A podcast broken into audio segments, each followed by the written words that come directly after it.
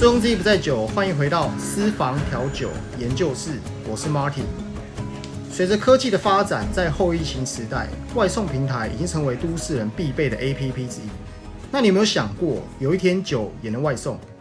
今天我们邀请到的特别来宾，就是江湖人称的酒界科技天才。让我们一起来欢迎《酒讯》杂志的创办人兼 GoGo Bar 的执行长吴志燕。各位大家好，我是小五，但我不是天才。好，社长好。那要不要先请社长自我介绍一下呢？呃，各位大家好，我是那个《九讯》杂志的吴志燕。我自己有一本杂志，已经做了呃十四年，但是我一九九九年就进，所以前前后后已经二十年。然后一路走来都是做杂志，然后一度想要离开这个工作岗位，但找不到工作，所以就只好一直做下去了。那到二零一七年的时候，哈，因为科技时代的转变嘛，就是网络时代的兴起。其实网络时代在二零零五年就兴，二零零五年就兴起了。但是我到二零一七年才正式进入网络跟 A P P 的时代，然后一路做到现在。所以这就是我一辈子，不能讲一辈子了。我从有工作开始就在杂志社，酒的杂志社，到现在也没有离开过。没有离开过的原因。就是因为我没有其他专长了。好，社长蛮幽默的。那我想问一下，这个社长当时怎么会投入这个产业？在刚开始的时候，你说在你说我进入杂志社嘛？对。呃，那一年十九岁。嗯。然后呢？呃，那时候是看《中国时报》应征的，现在都看一零四。嗯，对不对？现在以前看一零四，然后现在那时候看那个年代看《中国时报》。嗯，《中国时报》写陈真。攻呃杂志社陈真攻读生，那时候我在读书，在德明科技大学读书，OK，然后我就去应征了，然后同时间我又去应征了另外一个叫好乐迪储备干部，嗯，然后我那时候现在想一件事情，好乐迪储备干部天天唱歌，可以看到看到人家天天喝酒，多开心啊！啊可是这个杂志社哈，可以吹冷气。那当然选吹冷气啊，嗯，所以我就进去这间公司，然后就坐在那个柜台，所以叫总机先生。那为什么杂志社是应征男生当总机？嗯，有没有很好奇？因为要搬书啊，所以一定是男生嘛。那个时候当年就是杂志社的总机就男生，所以我就进去，然后一路到到二十四岁去当兵，到了当兵当了两年回来，然后继续在这间公司上班。然后因缘际会，就是我们的老板就去了大陆，嗯，然后我就跟我们的编辑两个人就去借钱筹钱，然后把这间公司把它等于是顶下来，OK，顶下来做，然后从零六年开始出刊了《酒讯》杂志的第一，一直到现在没有停止过月刊，我们现在已经出到一百七十四期了，我们也是台湾唯一的一本酒类的月刊。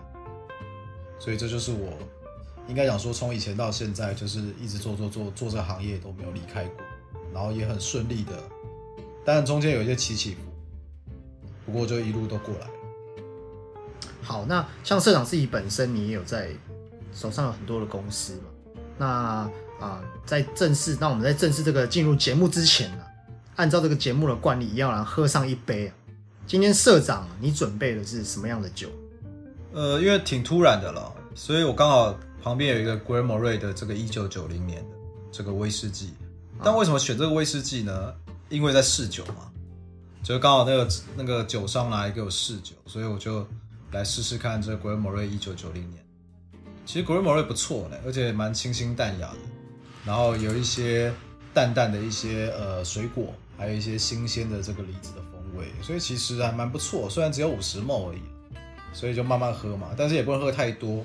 如果你跟他说好的话，哈，他马上就上市装瓶，大概一万五千块一瓶。这这个一万五千块差不多啊。古尔摩瑞一九九零年单桶，一九九零年到现在已经是呃三十年了，所以这是三十年的威士忌。这个是这个是酒精浓度还是它桶号？四五六六五四，这是什么？我看一下，这这什么？桶号，这是桶号。哦，这桶号啊，他没有写，他他他是原酒吗？都是原酒啊，单桶啊，它是单桶威士忌啊。而且我没有要你喝的意思啊。这个哦，一瓶我还玩，一瓶我还没有那个 label。OK，一瓶一万五千块呢，差不多，大概市面上大概两万块了。闻一下而已。好一万五千块应该就是经销价，这是两万块钱。哎社长，你自己平常有有喝酒的习惯？平常哦，你讲说下班啊，呃，对，就是可能配配咸酥鸡啊，或者是其实坦白讲哈，我下班不喝酒，嗯，我是上班才喝酒。但很多人百分之九十的人都是上班不喝酒，下班喝酒，应该是这样吧？那那我像我这种上班喝酒啊，下班也喝酒的，那就是酒鬼啊，就酒鬼啊。其实其实酒就是因为上班时间嘛，然后啊工作，所以我就喝它。但是你一定要有休息时间啊，所以下班是我的休息时间，就是我的娱乐时间。但我的娱乐不是像正常很多人都是娱乐就是唱歌、喝酒这些比较肤浅的但我的娱乐就是运动啊，看书啊 OK 看电影啊，这是我娱乐啊。但上班时间喝酒，所以我下班时间就是做一些其他比较比较健康的事情啊。如果你一整天二十四小时都在喝酒，对啊，你不是酒精中毒了吗？没有小时的，就是有时候因为其实像我们上班是喝就是否上班，但是下班就真的是轻松放松，有时候会配一些咸酥鸡啊。那你为什么不上班轻松喝酒呢？你上班轻松喝酒，不就是把兴趣融合在工作里面吗？那你现在单纯就我上班是喝酒工作，下班是轻松喝酒工作，你就把它分开了，你就无法融入在一起啊。你就是把它融入在一起，你工作才能工作二十年。所以我是把兴趣当工作，工作当兴趣，嗯我觉得是合而为一的。但只不过我在一天二十四小时内，我分得很开。工作兴趣，这是我的白天；晚上看书，然后那个看电影，然后运动、打球，这就是我的分的。我把它分的蛮清所以我的跟跟人家不太一样，不能讲跟人家不一样，跟你不一样。好，OK，那我们就可以开始边喝边聊。好，那第一个问题呢，要问社长，就是社长，诶是今年吗？还是去年开始创办 GoGo Bar 的这个这个平台？应该讲去年，哦，去年开始。对，那 GoGo Bar 这个平台，它呃最主要的服务内容是什么？有人讲说这是 Uber Drink，是这样的概念吗？呃，是这样概念没错啊，因为讲说我去年，因为是去年公司成立了，嗯，但是今年十一月、十月、十一月才上线，所以其实写了一年。我、计划写了一年对，年，计划写了，为什么写了一年呢？因为没钱嘛，所以就慢慢写。嗯那为什么你刚刚讲提到就是很像那个 Uber Eats 或者 Uber Dream 那种感觉？嗯，的确啊，我们的那个整个城市跟整个外观其实都是模仿 Uber 的做法，嗯就是我们想要跟它一样，用媒合的方式。，OK，所以其实你现在看到我们这 GoGo Bar 上面的一些平台的酒款，也都是用那个方格的方式，像 Uber 一样的方式，嗯所以基本上是一模一样的东西了。那你刚刚回过头来就是讲说我们勾勾爸它的一个呃呈现方式或者是媒合方式，对，其实蛮容易的，就是你今天透过我们的 APP 下载完了以后，你选择你自己想要喝的酒类。嗯然后它就会透过我的系统抛抛讯息给这个烟酒专卖店，就是你方圆五公里的烟酒专卖店，烟酒专卖店看到你的讯息以后，就会确认说 OK，我确认你的询价了。然后呢，中间会有一些聊天功能，其实我们聊天功能哦。嗯然后这时候问你要不要，你确定了吗？确定这个价钱吗？没有问题吗？那我现在送过去给你喽。所以就是送过去给你，然后确认对方年满十八岁。所以我们是一个媒合，然后是用面交确认年满十八岁的方式。为什么这么麻烦？因为法令规定的关系，所以才会这么。哼，所以在这个过程就是呃。这个这个媒合这个平台是面对面面交跟消费者确认他有没有满十八岁嘛？这是好像跟那个 Seven 一样嘛，只是说这个地地点不一样。我换一个角度讲了，我今天去 Seven 买酒的时候，是不是由店员来确认我年满十八岁？合法吗？呃，对，是另外一个角度是，店员送酒到你家里去，确认你年满十八岁，嗯其实意义是一样的，是只是一个店员在店里面卖，一个是店员他到你的那个家里或是你的饮酒场合送过去给你，确认你年满十八岁，嗯所以没有不同。OK，那呃，目前 GO GO Bar 它的服务范围是在哪些区域啊？台北、桃园什么这些，全台湾都有吗？目前今年只有到双北市啊，那明年过年后就二零二一年的时候会到台中。OK，那我希望明年的六月的时候可以到高雄，嗯所以还是一样以北中南都会区为主啦。这个 GO GO Bar 是不是好像有一点，比如说今天我在家里，或者是我在 KTV 唱歌唱到一半有点解还，想要点的时候，它就可以送到我指定的地点。如果就你刚刚讲说那个 KTV 饮酒嘛，嗯呃，主要 KTV 它本来就已经可以买到酒了。，OK，那 GO GO Bar 的诞生是希望你可以喝到别的酒。我举个例好了，嗯我今天带两个妹、三个妹到了那个 KTV 喝酒，嗯就点的都是这些基本的葡萄酒啦，或者是威士忌。阿妹就不喜欢啊，阿妹喜欢喝的是清酒、嗯 OK 买不到怎么办？GO GO Bar 拿出来，清酒到手，到手妹也到手。你讲的是 KTV 场，一举两得。对啊但如果嗯你今天是在家里，整个烟酒专卖店里面的品相都在 GO GO Bar 上面，可以让你去询价。嗯你等于不用去烟酒专卖店，你想喝什么就喝什么。所以其实 GO GO Bar 是满足喝威士忌、喝葡萄酒、喝清酒、喝啤酒，甚至喝琴酒、喝其他酒类所有的人，但唯独有一个东西无法满足，是调酒，，OK，无法满足调酒，我无法调好给你，这是我们做不到的。这样子，所以能够我们做到都是呃未开瓶酒品了。但是那这上面有没有包套？比如说有一些建议，比如说可能 A 加 B 或者 A 加 B 加 C，它可能刚好会是一杯很经典调酒或者是很常见的调酒。我希望我希望未来由你开发我们目前并还没有开发这个东西，就是呃，你今天买了伏特加，嗯哼，再外加那个七喜，再外加两片柠檬，嗯然后比例多少，然后外送到你家里，然后甚至还有杯子包套的做法。其实坦白讲可以做，但是我们需要一些经验，需要调酒师来负责这样的东西。我觉得很好，很棒啊！这概念本来就是新创时代就是要做这样的事情，但是我们目前还没有去做。我们很简单，你今天买葡萄酒，我们就送你一个杯；送你威士忌，我们送你一个微杯。所以还没有做到搭配这件事。我们希望未来甚至能够做到搭餐。今天，呃，我印象很深刻哦，就有个通路也曾曾经找我合作过这件事情。他希望这些婆婆妈妈妈妈五点就要下，五点就在网络上订牛肉、订葡萄酒。他六点到家里的时候，在家门口的时候就可以拿到牛肉，拿到红，煮一顿丰盛的晚餐，等着老公回来，然后再生小孩，对吧？哦好。呃，刚市长提到这个牛肉，蛮好奇，你讲的是牛肉干还是呃真的牛肉炒牛炒牛肉吗？还是对我刚刚讲的是通路合作，所以就是我们换一个角度，比如说好事多或者家乐福、大润发，你是不是可以上去点点东西？我去点牛肉，然后点那个菜，然后它能够直接送到你的府上，好？有点像熊熊妈妈买菜网，嗯哼，你送到你府上，然后连同酒都帮你配。那这时候你一顿一顿那个什么烛光晚餐，不就搞定了吗？只不过现在的部分是这些通路没有送酒嘛。哦他们送餐都没有问题啦，嗯哼，但就是缺了酒。其实缺了酒，缺了一味嘛。嗯哼，台湾饮酒文化这么盛行，你今天吃那个牛排，然后在家里配白开水，有没有搞错啊？是不是就少一味啊？嗯哼。那刚开始这个，因为目前勾勾爸是不是也算是全台湾第一个做这个酒外送？发起人也是你，想到这个 ID 也是也是社长吧？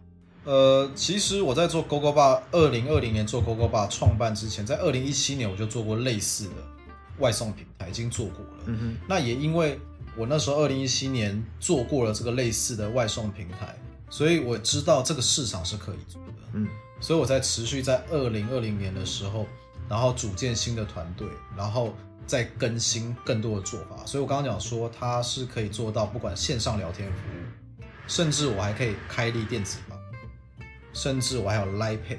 嗯，所以其实我做到的东西是比我之前二零一七年当初要创办外送的那个那支 A P P 要多更多的东西，这样子，而且服务更多元。其实要要有经验嘛，你要有做过的经验，有跌倒过，你才能知道你要做更新、更符合人性化的东西的。所以其实我早在二零一七年我就做过类似的系统。但但是我就还蛮好奇的，社长怎么会想到？因为你在酒界也是很多年的嘛，无论是威士忌或是你撰写这些杂志，从年轻创业把公司买下来，所以你对于整个酒的市场是相当的了解。可当时为什么有这个 idea 想说，哎，把你本来的专业，然后你的通路，然后你对酒整个市场的了解结合到科技，什么 idea 让你有这个灵机一动，有这个想法？呃，说实在的，如果真的要讲的话，没有设置政治疑。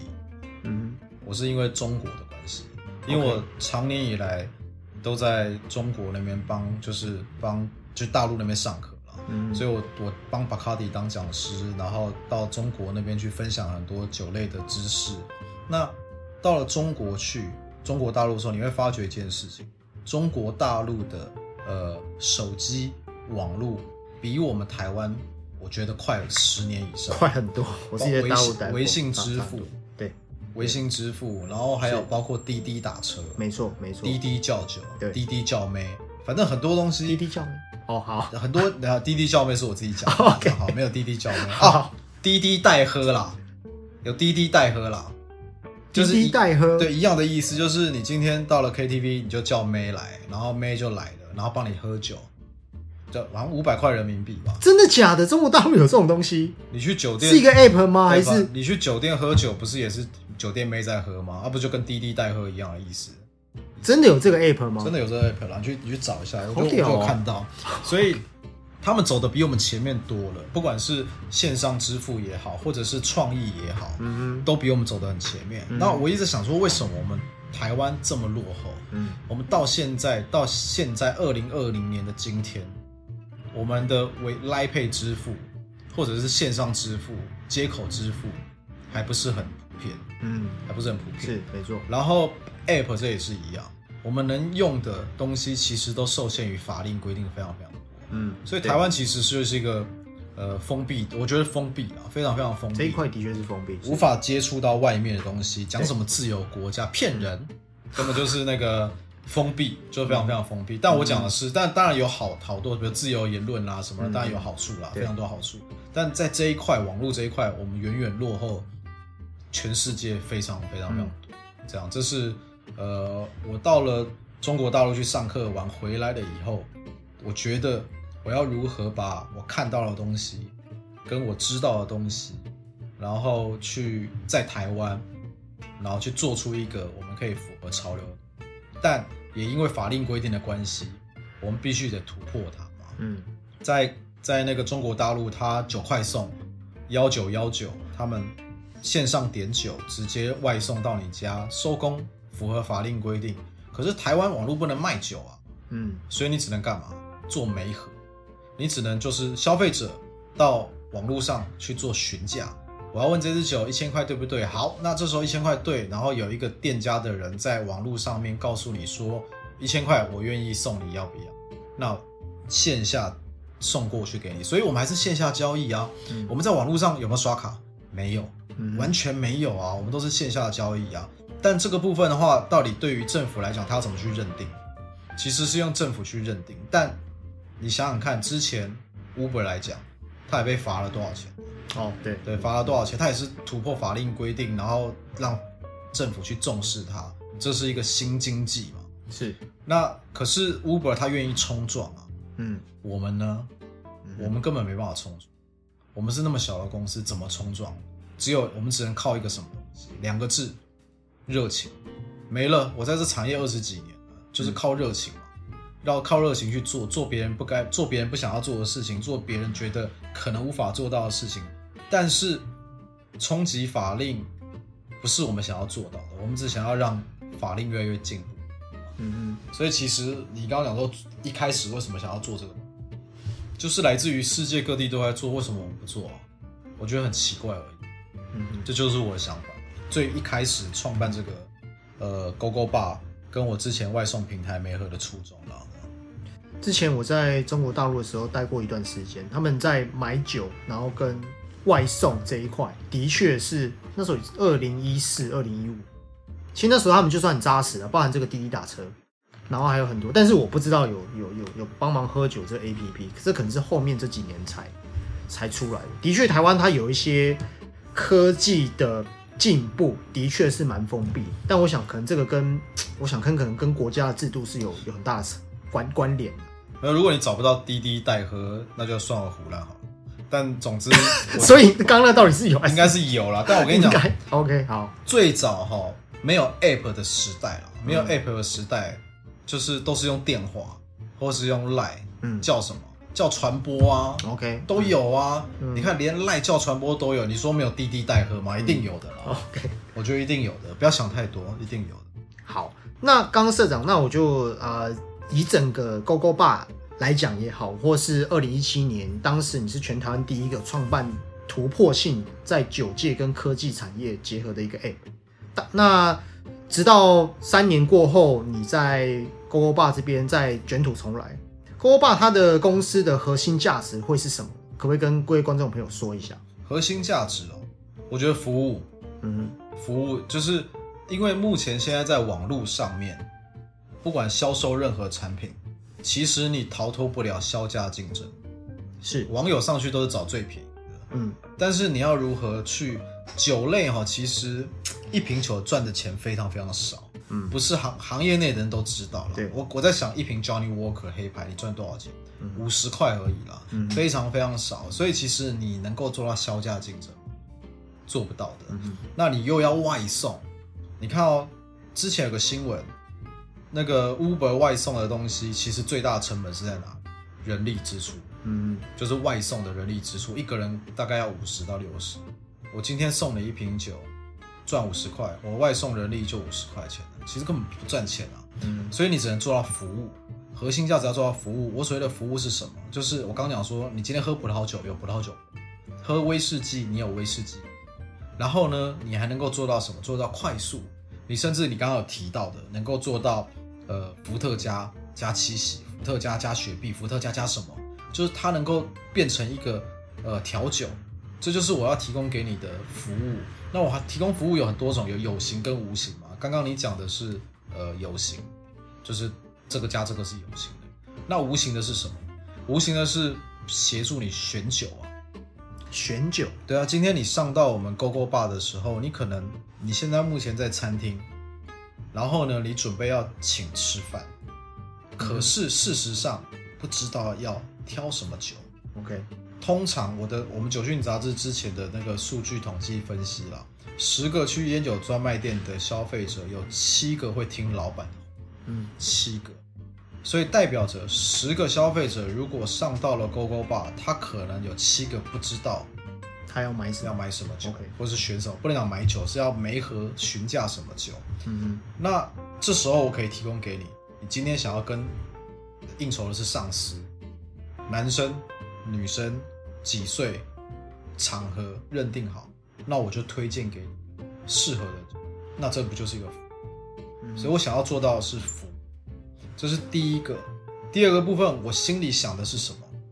在酒业里面工作。代表着你有很大的责任感，而不是我想要赚钱获利什么之类。当然，赚钱获利一定要的。我觉得 GoGo Bar 还有另外一个核心的东西叫降低酒价。降低酒价。今天叫酒的人，应该讲说台湾的 on 跟 off 的市场已经是五五成在家里喝，五成在餐厅喝，甚至现在在家里喝已经到六成。嗯，开 party。对。今天上次有个新闻啊，陈乔恩。在家里喝酒喝到一半，出去吃宵夜，然后酒驾被逮到。陈乔恩那时候如果知道 GoGo Bar 的时候，他就不会酒驾了，因为他直接叫酒，就可以直接送到他家里。所以你在家里能够轰趴叫酒，你就可以把酒送到家里去，很棒啊！你为什么要去外面喝酒？去 KTV 去哪里呢？所以不是，呃，无形之中就是降低酒驾的机会嘛。所以这是另另外一种角度的思维啊！我今天在家里没有酒喝，但酒就送过来了，我就不用骑着摩托车、开着车出去了。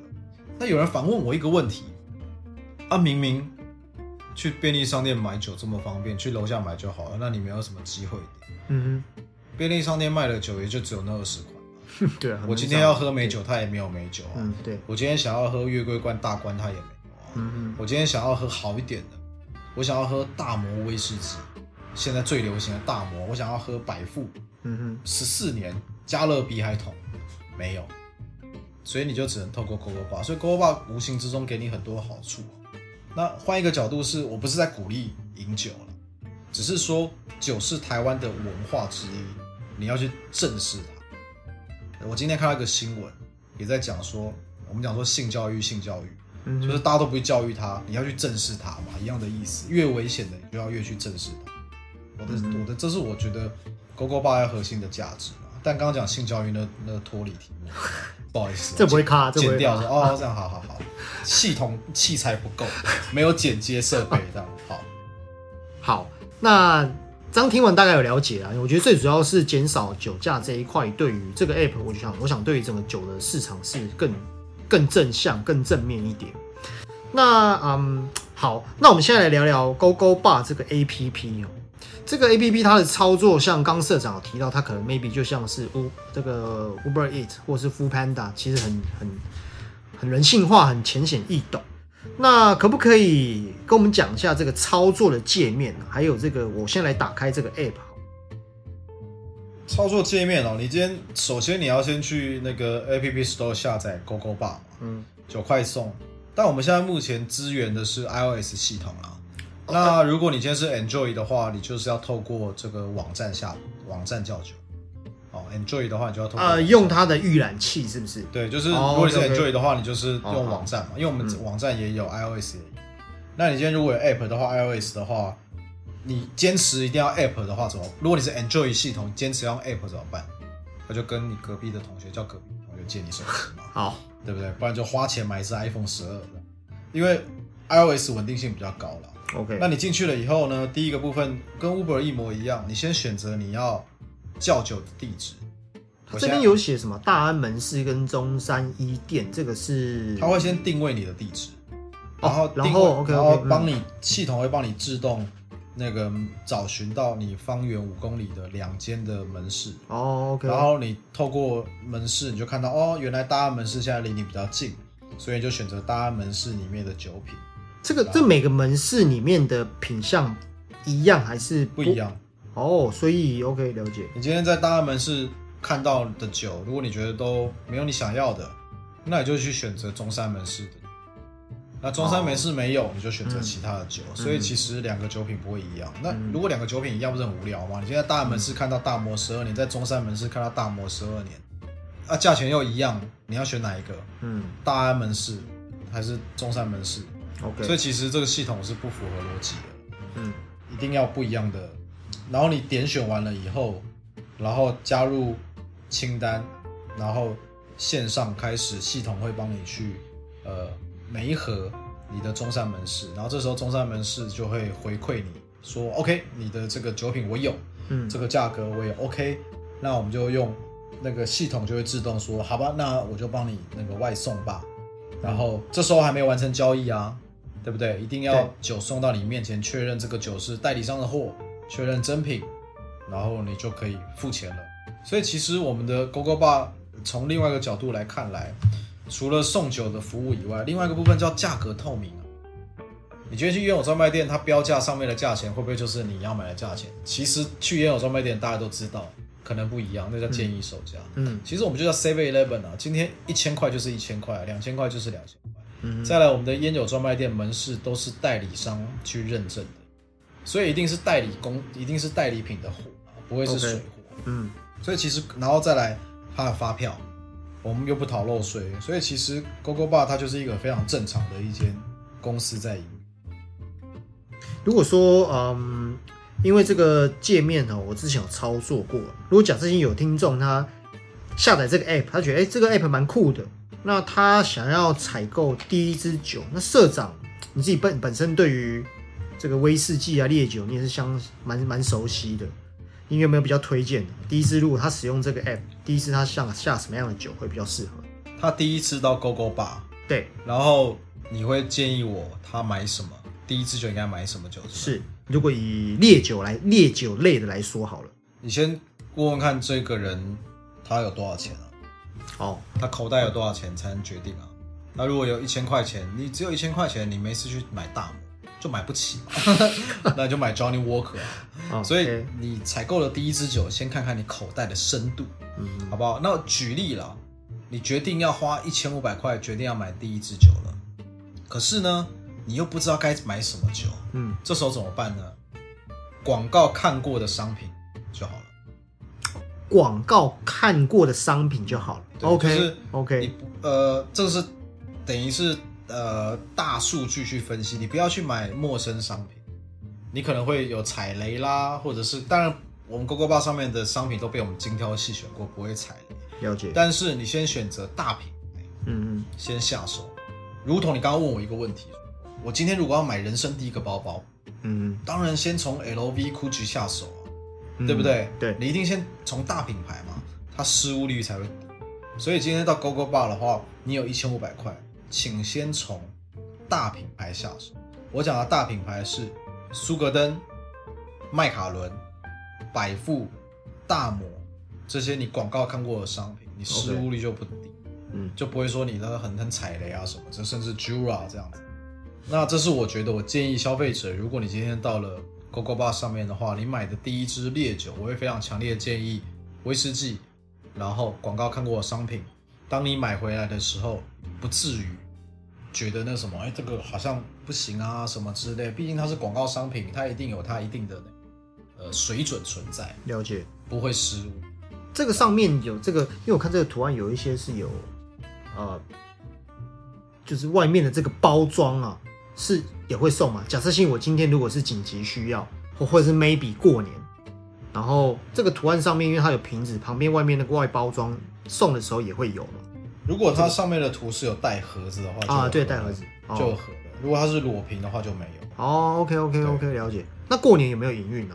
我觉得这个蛮方便。如果说过年，然后你知道就是可能要突然要送礼啊，或是在外面餐厅想要叫的话。原则上过年还是有在营营运的，OK OK，对，就是但是你讲说什么除夕夜啊，当然那个外送人员他自己本身也要休息过年嘛，他外送人员有爸爸妈妈嘛，所以也是得要吃饭啊，你不叫他天天送酒，为了送你酒，然后那个不跟爸爸妈妈吃饭，让你舍得吗？对不对？下大雨然后又叫酒，这样舍得？所以其实过年还是有啦，就是但而且我们过年的时候也会安档一些礼盒。哦，现在现在有了吗？现在没有了。哦，现在十二月你跟他过什么年呢？现在是过圣诞节吧？哦，对不对？你那么早要过年，现在十二，现在不是十二月？对啊，十二月你疯了是不是？那到时候那什么时候会上啊？礼盒，礼盒，通常酒商礼盒都在一月中吧？一月中，可是这次是二月九号还是十号就过年？说一月二月九，你二月九号过年，你二月八号安档，有没有搞错啊？不是，当然是一个月前才安档。不是，我是说，OK，好，我是从今年过年稍微比较早一点，所以差不多一月上的，差不多一月中了。一月中会有一些呃，比如说 Johnny Walker 叉礼盒啦，然后格兰利威、格兰菲迪啦、麦卡伦什么那些礼盒都一定会上啊。嗯，然后这时候如果你礼盒你觉得很重，不想提，那你就直接外送啊，比较快一点啊，这是很。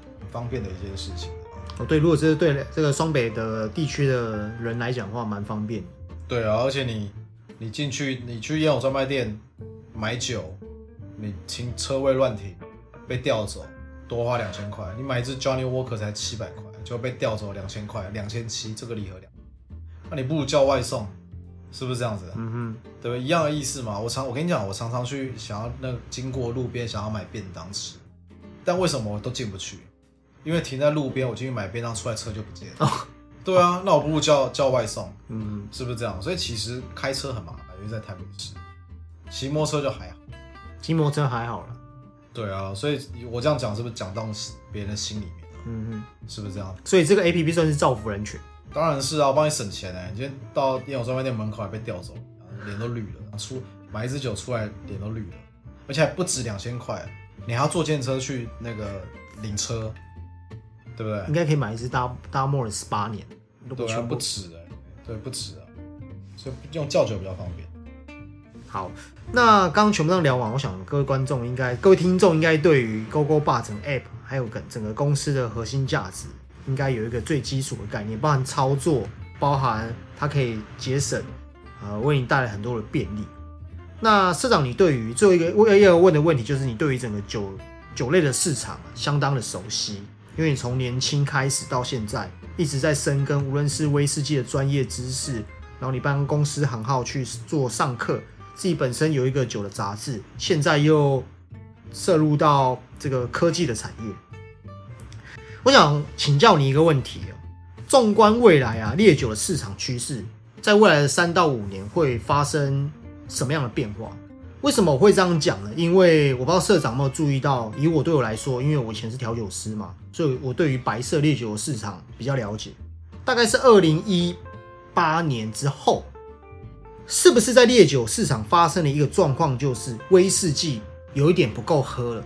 因为威士忌它可能大部分都要桶陈嘛，它做出来它没有办法马上卖，所以开始呢会有很多的烈酒商，他们发现到一个商机，就是琴酒。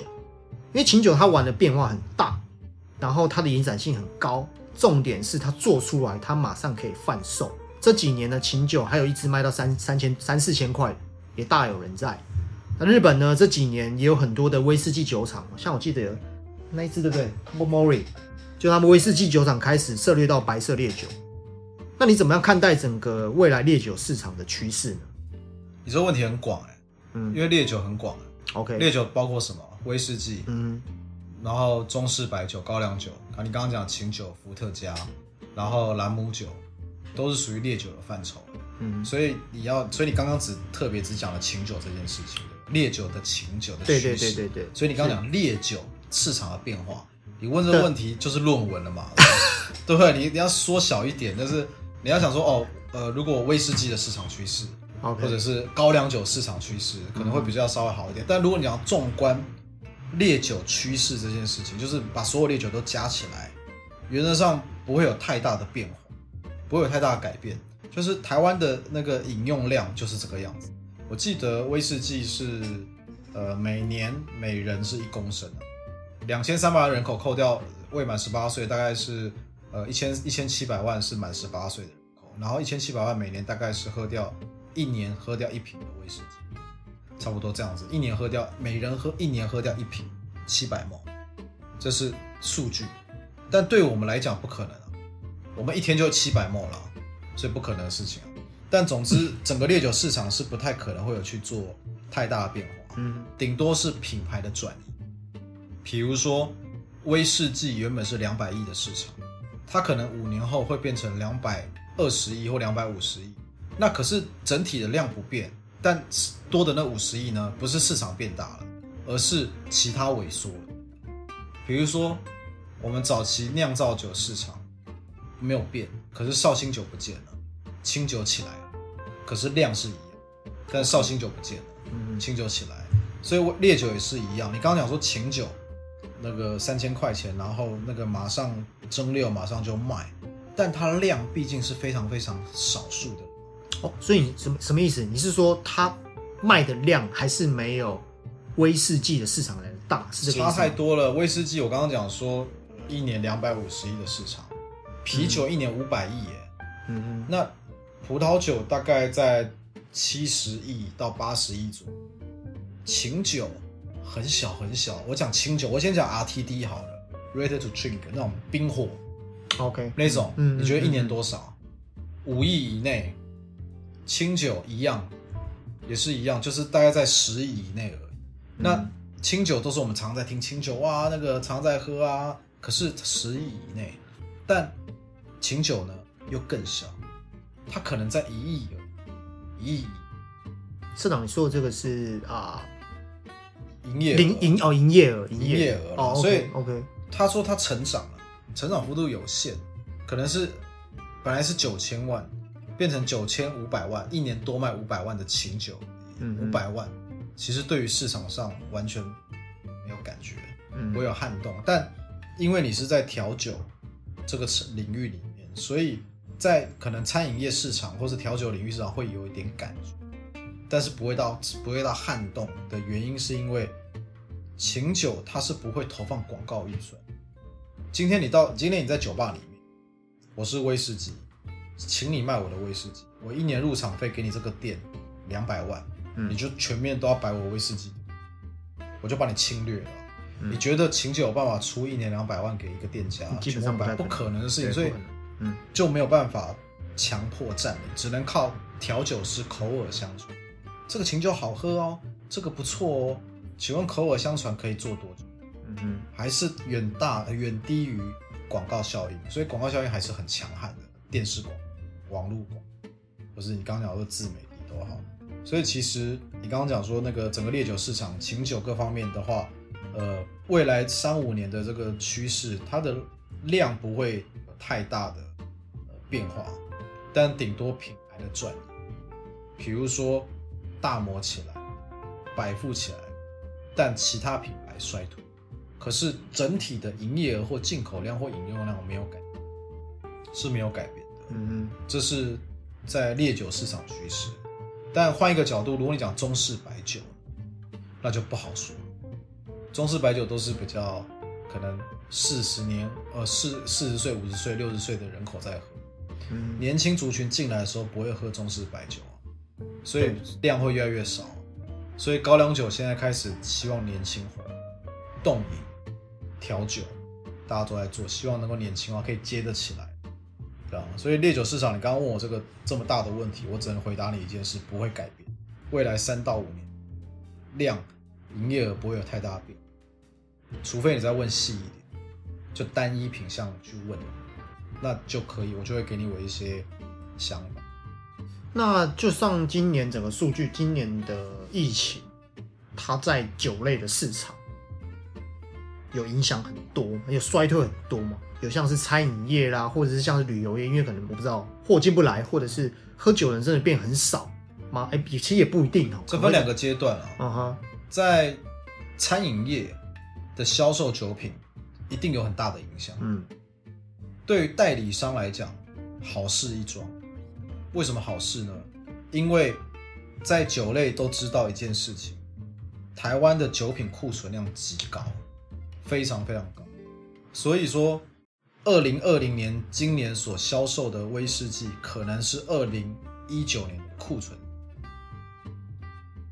十二月它可能留了过去，比如一千万打，但是它是在二零二零年把它卖掉，所以其实不是现货，都不是现货。为什么台湾的烈酒库存会这么高？我有点不太塞货啊！我今天是代理商，国外给我那个目标。我今年在台湾要卖一万打，我我要我要卖五万打好了，嗯，那我的目标就会定七万打，国外就会塞七万打给我，我就丢到市场市场上七万打。可是问题是市场上喂纳量没有到七万打，只有五万打的量，那这时候怎么办？酒就会价格酒的价格就会往下降了。为什么酒的价格是波动的？怎么会昨天卖一千五，今天突然卖一千二？怎么差三百块，差这么多？嗯，对，因为市场量太大啦，就是供给需求的问题啊。供供呃，供给大于需求的情况下，货越来越多，所以价格就会往下降啊。因为我要，然后也有专卖店要换现金啊，就有这种情况发生。嗯，但所谓的那个酒会越来越贵，就是因为大家都想要喝这一瓶酒，可是这一瓶酒的量非常非常少，所以价格就会越来越高。其实就是供给需求，没有什么特别的那个 mega 在。威士忌这个产业是不是好像有一点点像房地产或者是艺术品？不然怎么会差三百三百块差这么多？就这个酒，它其实被市场操作。为什么这样讲？因为我最近 FB 我常常滑到一个，我不知道社长没有滑到 FB 我的 FB 的版面，因为可能因为我的关键字我可能常打酒跟威士忌有关，我最近被投放。一一串的广广告，这广告是它全部都是英文，但是因为 FB 有这个翻译翻译翻译年糕嘛，就是有有翻译的这个，他就打一广告就说什么啊，威士忌是一个每年成长五五百一十二趴的一个市场，那我们邀请你一起来投资微，大家全部是英文的，感觉是一包国外的哪一些网站，然后然后它下面备注了说你最少要有两万块的美，就是你有两万块美金的人，欢迎你来跟我联络，就是六十万台。这个是真的还是假的？我认为哦，这个这个广告投放，这个这是什么？你社长收到这个这个这个？我没有收到啊，但我认认为那个宣的居多，就假的居多 OK，我认为啊，嗯，不太可能会有人，你花六你花六十万去投资威士忌，不如你花六十万去买一桶单桶或半桶威士忌买比较快一点嘛。嗯，对不对？就是及时利益，不需要。那六十万去投资股票就好。为什么要投资威士忌？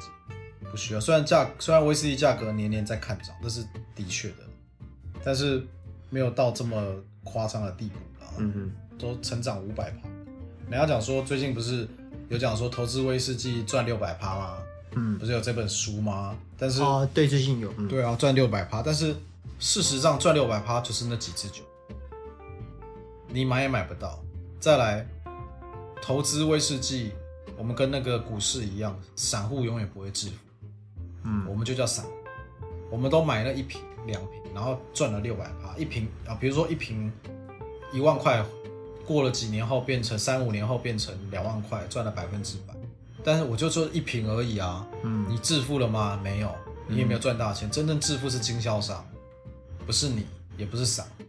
所以投资威士忌这件事，我认为不要想太多，开心就好。喜欢的酒买个一箱两箱回来，然后三年后突然变成涨一倍，小确幸就好啦，就当成小确幸，不可能会致富。嗯，不要想太多。如果有人听到这段话的话，切记不要想太多，酒就喝掉就好。OK，哦，而且酒厂的人，你要想想看，代理商或者是酒厂的人，他们酿造出威士忌、酿造出酒出来，是要给你喝的，还是要给你投资的，还是要给你存放的？嗯，但是给你喝的嘛，他没事给你存放干嘛？一定是这样子啊，他给你存放，那我以后就不要再蒸馏了嗯，是不是这样？所以心态，心态来讲的话，他们一定不太希望涨价这件事。而且今天代理商卖出了一瓶威士忌。这支酒涨得跟天价一样，比如说一万块的酒变成五万块或是八万块，请问赚钱的是代理商吗？不是，当然不是啊。对啊，中间操作的那个。啊对啊，我今天一万块卖给你，你一万块再卖给别人，转了三四手，赚钱都跟代理商无关，所以代理商绝对不会乐见酒涨得这么夸张，有道理吗？嗯，有。对啊，所以这是烈酒市场趋势，就是很广啊，就是就真的要当论文来写，论文来问。OK，好，好，OK，那今天非常感谢社长哈，我们从勾勾爸的这个啊未满十八岁买酒合不合法这件事情，谈到科技跟酒的结合，还有帮你提到说这个勾勾爸的整个 App 怎么操作，啊，最后纵观了一些整理，其实我自己也蛮好奇，刚刚请酒的那个问题，纵观未来这个烈酒市场趋势，今天非常感谢。啊，九讯杂志创办人，还有这个兼这 GoGo 爸执行长、社长。那我们这一集节目就到这里喽。